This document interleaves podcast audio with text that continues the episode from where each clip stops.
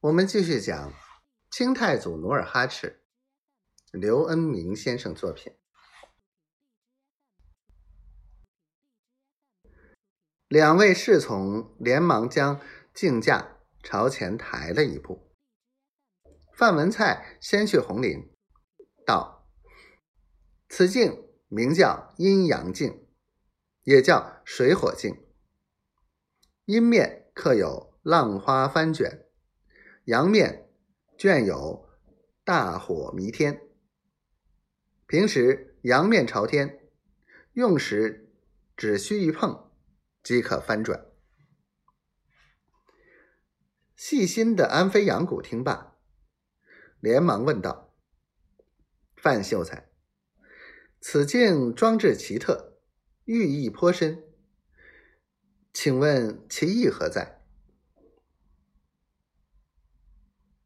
范文蔡看了众人一眼，然后道：“今日人所共知，明之为火，满洲者为水，以水灭火，乃其人夙愿。”汉民所盼，今至此境，送给英明之汉，就是盼望满洲民族兴起，推翻腐败之明朝，统一长城内外，大江南北。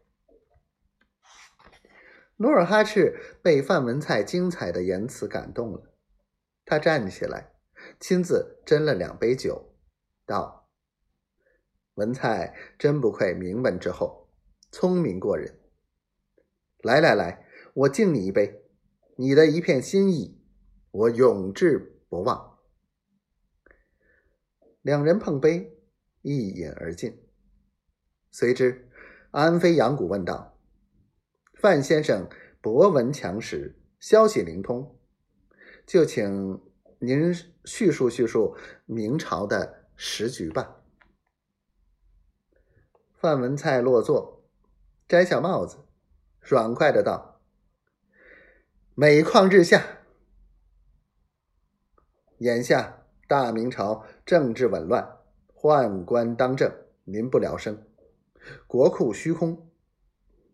华夏之大，犹如一堆干柴，只要点一把火，即可倾覆。